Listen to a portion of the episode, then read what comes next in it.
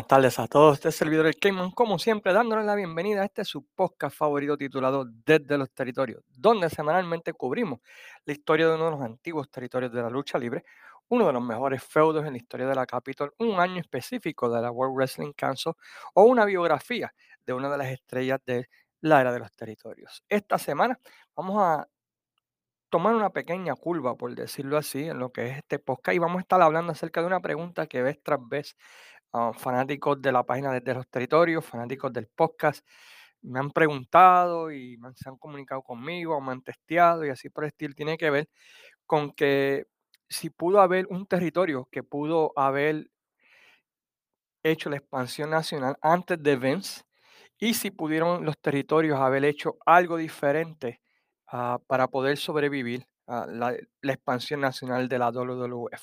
Y si pudo haber algo que pudo haber detenido la expansión nacional de Vince McMahon en los Estados Unidos. Así que me pareció bastante interesante estas tres preguntas que vez tras vez eh, los fans de, la página pues, pues, me han hecho, ¿no?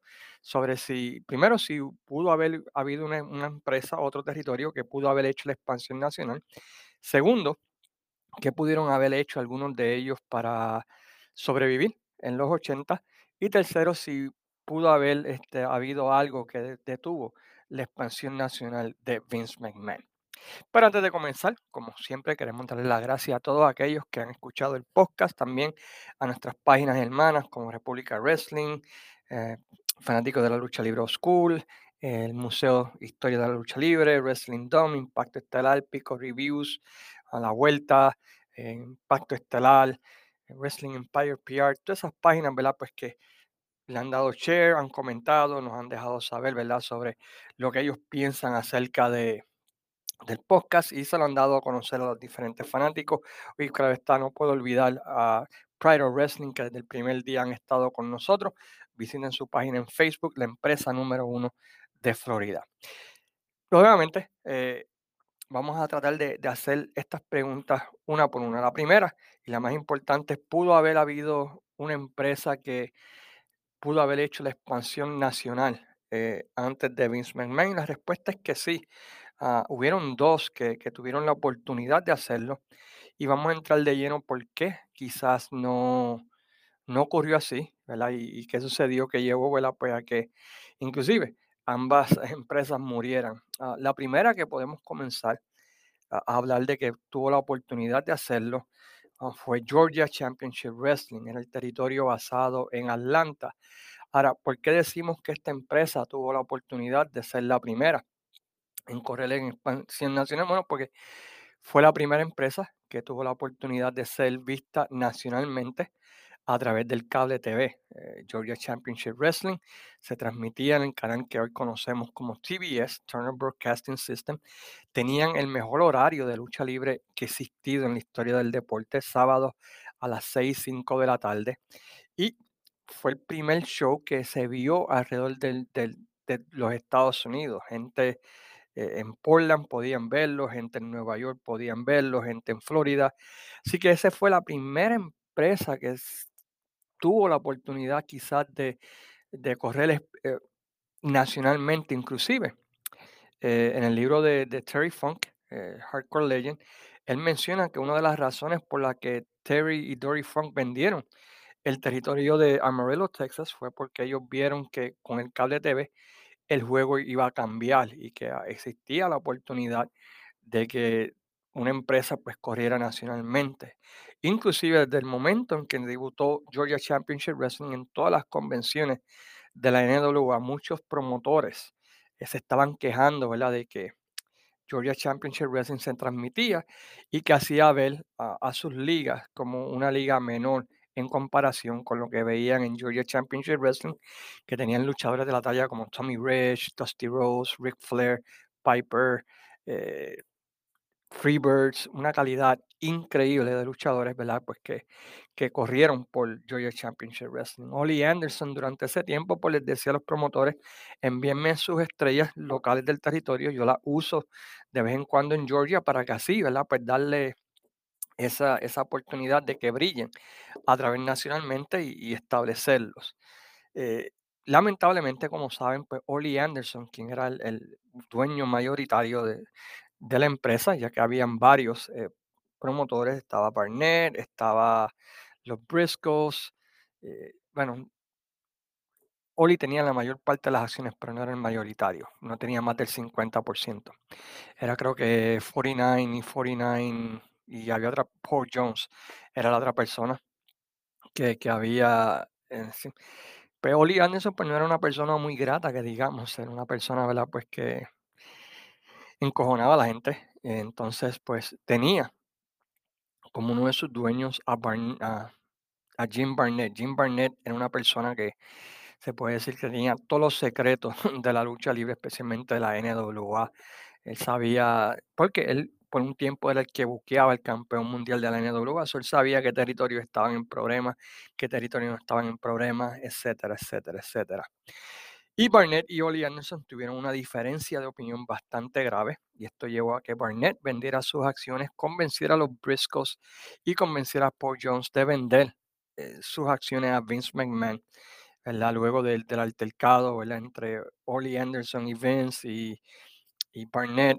Barnett se fue a trabajar para la WWF, lo cual para mí siempre ha sido el checkmate de la NWA de los territorios. Cuando Barnett se fue, para mí ahí fue el final de los territorios, por decirlo así, porque él sabía dónde estaban los dead bodies, como dicen en, la mafia.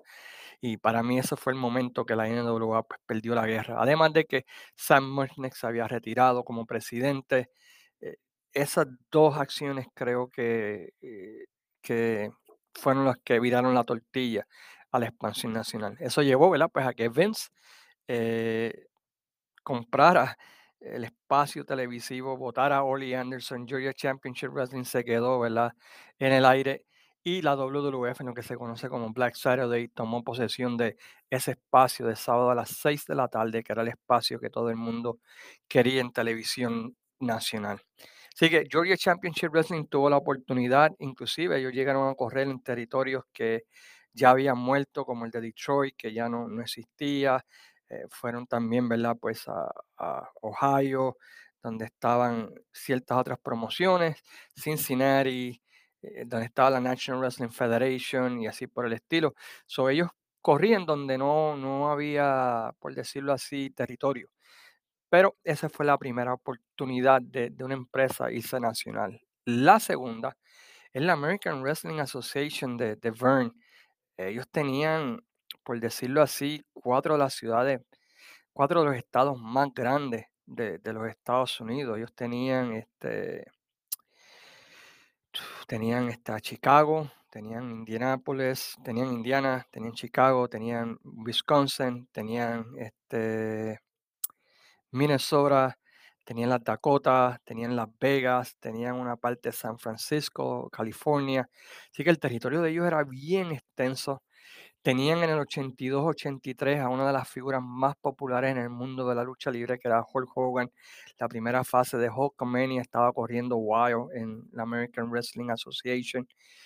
Tenían asistencia ese año 82-83 de la IWA y ellos hicieron una cantidad increíble de dinero. Tenían tremendo roster.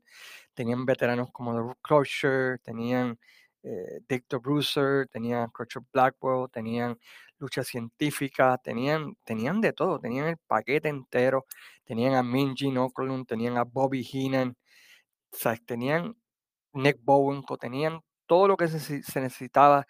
Durante ese tiempo habían comenzado negociaciones con ESPN eh, para transmitir que ESPN durante ese tiempo, al igual que TBS, era una cadena nacional de cable TV, a medida que de deportes y así por el estilo, aunque no era tan popular como lo es ahora, era una cadena bastante grande. Y otra vez tenía California, tenía Chicago, tenía Indiana, tenía Wisconsin y tenía Minnesota, que son cuatro ciudades en el medio oeste con mucha, con mucha gente que vive en esos estados. Así que eh, tenía todo para hacerlo. Y el estilo de la AWA pues, era un estilo bastante fácil de entender, ¿no? Así que ellos pudieron haber sido esa otra empresa nacional que, que pudo haber corrido y quizás hasta quedarse con el canto, como decimos por ahí. Pero Byrne, ah, primero, pues era un, tenía una visión anticuada de lo que era lucha libre, no, no vio, ¿verdad? No, no pensó, no sé qué sucedió, pero no veía en Hogan un campeón con el cual tú podías hacer, eh, construir una, una, una compañía. Y como saben, tuvo problemas con Hogan. Eh,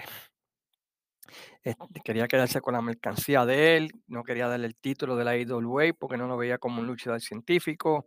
Eh, hubieron problemas también en cuanto ¿verdad? El, el- el tiempo que Hogan iba a estar en Japón. Y Vern quería una, un porcentaje de la mercancía, quería un porcentaje de las contrataciones de, de Hogan en, en Japón. Y esto llevó ¿verdad? Pues a que Hogan pues, decidiera irse de la IWA y irse con Vince McMahon, lo que fue el, el sello de la muerte de la IWA, porque no tan solamente se llevó a Hogan, se llevó, sino que se llevó también a la voz principal, eh, que era Min Gene Okerlund de televisión, se llevó también a, Bobby the Brain quien era el manager principal de la IWA, se llevó a Dr. Dead David Schultz, se llevó a muchos luchadores de la AWA y básicamente ese primer año de, de Hogan en la WWF era como un- una revisita a lo que había logrado en la American Wrestling Association durante el 82-83. Ya en el 85, ¿verdad? pues empiezan a correr feudos ya más personales para Hogan. Para ese año 84 él peleó con Dr. David Schultz y muchas cosas de las que hizo eran cosas que ya se habían hecho en la American Wrestling Association. Así que la American Wrestling Association pudo haber sido esa segunda eh, empresa nacional mucho antes de la WWF. eh, sabemos que la WWF siempre iba a ser exitosa eh, por la cuestión de que tenían el mercado más grande de Nueva York, tenían Boston, tenían que tenían todo esa, es el área del East Coast, Filadelfia, so, siempre iban a ser poderosos, pero quizás no iban a tener los recursos para expandirse nacionalmente. Ahora, eso contesta la primera pregunta, si habían territorios que quizás pudieron haber sido esa expansión nacional, pues sí, Georgia Championship Wrestling y American Wrestling Association. Ahora, la otra pregunta, eh, ¿pudieron haber hecho los territorios algo diferente para evitar que, dejaran de existir? Bueno, pues algunos de ellos sí, otros no. Por ejemplo, el territorio de Amarillo, como consideramos, eh, cuando llegó Cable TV, Terry y Dory Funk decidieron venderlo porque sabían lo que venía y, hacían más dinero en, Japón que lo que hacían en Estados Unidos. Por ejemplo, el territorio de Big Time Wrestling y, el territorio de Los Ángeles, ya inclusive en los 79, 80 ya estaban decayendo porque habían mantenido el mismo roster, luchadores viejos, luchadores que pues ya no, ya la gente estaba cansada de verlo, era difícil conseguir talento nuevo. So, esos territorios igual que el de Detroit de los Chic, pues tú sabías que iban a morir y murieron, ¿verdad? Mucho antes de la expansión nacional, ya en el 80, 81 ya habían dejado de existir. Ah, Kansas City, ese territorio, pues lamentablemente, pues nunca iba a progresar. En los 70, los 80 era un territorio odia- odiado, ¿verdad? Los luchadores no querían ir allí por el frío, por el territorio, la mala paga, etcétera, etcétera, etcétera. Era el territorio que era conocido como tu carrera va a morir ahí o es donde tú puedes recibir tu primera oportunidad, pero no era un territorio que tú ibas a hacer mucho dinero. Eh, ¿qué otro territorio podemos mencionar que, que sabemos que no iba a progresar mucho? Pues podemos mencionar, ¿verdad? Pues también, eh, ¿qué otro territorio puedo mencionar que National Wrestling Federation de Pedro Martínez ya, ya había decaído, así que tampoco se esperaba mucho de él. Pero sí hubieron otros territorios que, que pudieron haber hecho diferentes cosas y, si las hubiesen hecho, eh, quizás todavía estuviesen vivos. Por ejemplo, eh, Jim Crockett Promotions. Jim Crockett Promotions en aquel tiempo era conocida como el, territorio Cadillac de la NWA, ¿verdad? Porque era el territorio donde se hacía más dinero, tenían más casas llenas, tenían un territorio súper extenso, las Carolinas, eh, tenían, ¿verdad? Pues eh, Virginia, tenían parte de Maryland, ten- o sea, es un territorio súper extenso. Había una lista larga de luchadores, ¿verdad? Que querían luchar para ese, ese territorio o esa empresa, pero lamentablemente, ¿verdad? Pues eh, tenían que esperar. Lo tenían todo, si tú miras ese año, o sea, lo tenían todo para poder sobrevivir. Pero Jim Crockett, eh, lamentablemente, ¿verdad? Pues quiso expandirse nacionalmente y quizás pudo haber tenido éxito ah, para cuando lo hizo, pero cometió varios errores, entre ellos eh, pagar casi un millón de dólares por el territorio de, de Mid-South. Quizás pudo haber esperado eh, a que el territorio decayera de por sí y poder entrar sin problemas. Hizo lo mismo en Florida, eh, compró todos los syndications de, de, los territorios, eh, territorios de Central States. Gastó dinero, mucho dinero comprando territorios que realmente no necesitaba. Segundo, eh, expandió ah, nacionalmente, pero en áreas donde ese estilo de lucha, pues la gente no estaba acostumbrada a verla. Si él se hubiese quedado, eh, y esto es una cuestión que lo han dicho hasta los mismos luchadores y el mismo hermano de Jim Crockett, David Crockett, lo ha dicho, si ellos se hubiesen quedado en el sur de los Estados Unidos, quizás subir lo más al norte posible a, Chicago, que es una ciudad súper fuerte de ellos, a Pennsylvania, hubiesen podido sobrevivir. Este, si se hubiesen quedado en Florida, Luisiana, Alabama, las Carolinas, eh, Indiana, Kentucky, Tennessee, toda esa área ahí del sur que nunca aceptó la WWF, ellos pudieron haber, ¿verdad? Pues este, sobrevivido y todavía hasta el día de hoy tener una empresa ahí en, en la Jim Crockett Promotion. Lamentablemente expandieron a lo- Los Ángeles y, y la manera en que ellos buqueaban esa expansión nacional pues tampoco hacía lógica. Jim Cornette en su podcast menciona que eh, era un, un sketch bien raro. Un día estaban en North Carolina, el otro día en Los Ángeles para volver a Virginia. En vez de quizás hacerlo, bueno, pues vamos a hacer todas las ciudades que están juntas aquí todas las ciudades del este, y luego vamos al oeste y estamos ahí un tiempo, pero no, era una expansión muy loca, muy desorganizada y que no tenían, ¿verdad? Pues la, habilidad de, de poder, ah, que no tenían el, manpower, por decirlo así, que tenían otras empresas. Creo que eran 30 empresas de correr una empresa nacional, lo cual es ridículo. Y eso sin incluir lo que sucedió con los pay-per-views y así por el estilo, ¿verdad? Pero ya desde antes, ¿verdad? Por el exceso de gastos comprando territorios que no, no se necesitaban, eh, quizá él pudo haber esperado a que estos territorios murieran por sí, como iba a ocurrir, como ocurrió, y entrar a esas ciudades de gratis, como en muchos casos hizo Vince, que aprovechó que se murió Los Ángeles, pues vamos a Los Ángeles, se murió Detroit, vamos a Detroit, al territorio de Detroit, ¿me entienden? Es lo que quiero decir.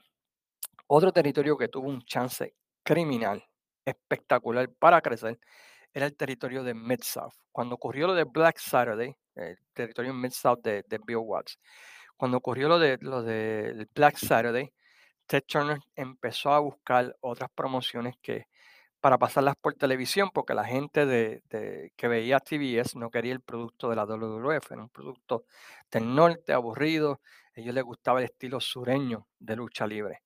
Eh, así que él llegó a un acuerdo con Bill Watts y Mid-South para pasar el programa en la cadena TBS los domingos por la tarde. Ese programa de Mid-South, especialmente con la corrida del 84 y principios del 85, se convirtió en el programa número uno de lucha libre en todos los Estados Unidos. Ese programa en Mid-South eh, doblaba eh, los ratings de, de cualquier otro territorio en los Estados Unidos. Ted Turner va donde Bill Watts y le dice a este que eh, un acuerdo para hacerse partners, donde pues, ambos son dueños y Bill Watts se uniría a Ted Turner para, para correr una empresa nacional. Eh, Bill Watts, lamentablemente, una decisión poco cerrada, pienso yo, no quería ceder eh, cierto porcentaje de su territorio y decidió mejor pues eh, ceder el espacio a Promotions, que fue quien compró el espacio del sábado 605 de Vince McMahon por un millón de dólares y Bill Watts se retira y, y se queda en el área de la de, de Luisiana, de, de Oklahoma, mitad de Texas, eh, toda esa área que, lo que era conocido como Mid-South.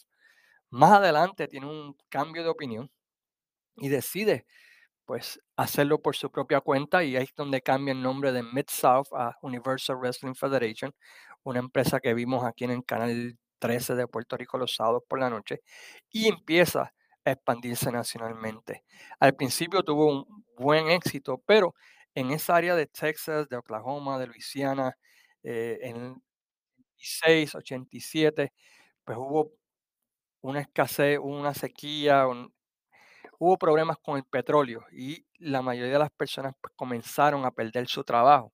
Al comenzar a dejar su- a perder su trabajo, pues dejaron de asistir a las canchas de lucha y la Universal Wrestling Federation pues empezó a tener problemas de dinero. Este, y eso llevó. Pues a que eventualmente él tuviese que vender su territorio a Jim Crockett Promotions. Si él hubiese aceptado esa oferta de Ted Turner, bueno, pues quizás las cosas hubiesen cambiado porque Bill Watts era considerado uno de los genios del booking de los Estados Unidos y eh, hubiesen tenido una increíble cantidad de éxito. Así que yo creo que es, ellos pudieron haber hecho cosas diferentes. Para eh, seguir manteniéndose con viva. Ahora, ¿qué pudieron haber hecho? Eh, ¿Qué pudo haber evitado? La tercera pregunta, ¿qué pudo haber evitado la expansión de Vince en los Estados Unidos? Bueno, pues eh, si Byrne hubiese fastidiado a Hogan, a Vince le hubiese hecho bien difícil este, tener esa figura, ese baby face. No podía contar en Snuka, no podía contar en Backlund anymore. O hubiese sido bien difícil para Vince sin tener esa figura principal.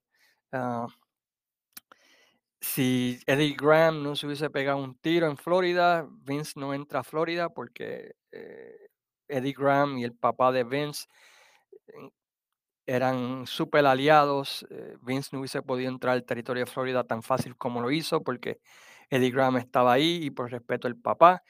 Si Jim Crockett no le hubiese pagado un millón de dólares a Vince para el espacio televisivo, Vince no hubiese podido pagar todas las deudas que tenía antes de WrestleMania 1.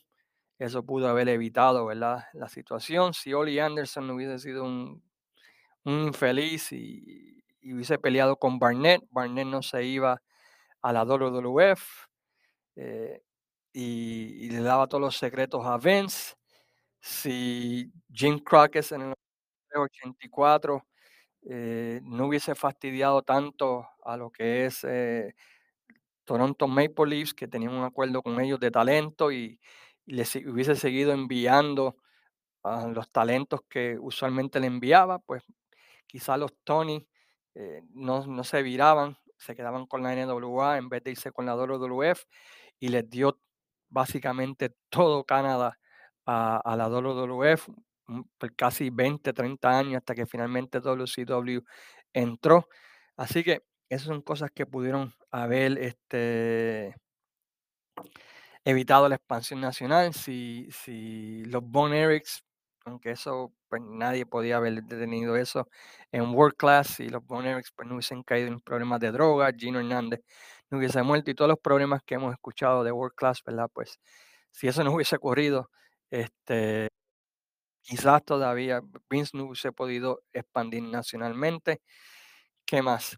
Si George Scott, quien era el booker de, de Jim Crockett Promotion del 78 al 83, no se hubiese ido con Vince, si lo hubiesen dejado, eh, este, no hubiese ocurrido lo que ocurrió en el 84 con Hulk en la WWF, que George Scott fue el booker, aunque el mayor éxito de Hogan fue bajo Pat Patterson. Muchos what if, ¿no? Este, si Jim Crockett no hubiese eh, aguantado a Ric Flair en el 85, 86, 87 y, y usarlo para su beneficio personal y lo hubiese emprestado a otros territorios o lo hubiese cedido como era la costumbre, pues quizás, ¿verdad? Pues la expansión nacional no hubiese sido tan exitosa porque para los finales del 87 ya Hulkamania estaba medio apagado, vamos a ser sinceros y, había probado que tú podías quitarle ciudades a, a, a Vince, como lo hizo con el estado de Pensilvania, como lo hizo, ¿verdad? Pues en, en, el área de, de Maryland y así por el estilo. Así que lo bueno que, lo que, lo que tenía Vince era que tenía Nueva York. Y en Nueva York están todas las cadenas de televisión, están todos los periódicos grandes. Tú puedes vender Nueva York como lo más grande y eso es lo que tenía Vince. Y él, usó eso para su ventaja. Pero otra vez, si Eddie Graham no se hubiese pegado el tiro, quizás Eddie Graham, quien era, como decimos, el, el balance de la NWA, el que todos los promotores llamaban, hubiese quizás en- entrado como intermediario y resolver muchos de los problemitas que tenían eh, algunos de los territorios. De que algunos territorios iban a morir, sí, inclusive desde antes los territorios eh, iba, iba a pasar eso. eh, y, lamentablemente. Es debido al cable TV, la gente iba a comparar, bueno, ¿por qué yo tengo que apoyar esto local cuando puedo ver a esta gente que se ve más bonito, mejores calidad de luchador y así por el estilo? Así que espero que esto haya podido contestar todas las preguntas, esas tres preguntas que me han hecho repetidamente, vez tras vez, eh, eh, a través de, de- de- del tiempo que llevo haciendo podcast. Si tienen más preguntas, pueden dejarlas desde los territorios, pueden comunicarse conmigo, ¿verdad? En el Messenger de, Facebook de, desde los territorios y con gusto trataré de contestarlas. Mientras tanto, pues los invitamos a que nos apoyen como siempre hacen desde los territorios, la página Wrestling Dome, también, ¿verdad? Pues este, a este podcast, que le den share, que le den comments y, y así por el estilo. Así que con eso en mente, ¿verdad? Pues se despide este su servidor, el Cayman, como siempre, diciéndole muchas gracias a todos por su apoyo y, como siempre también digo, ¿verdad? Pues sayonara, amigos.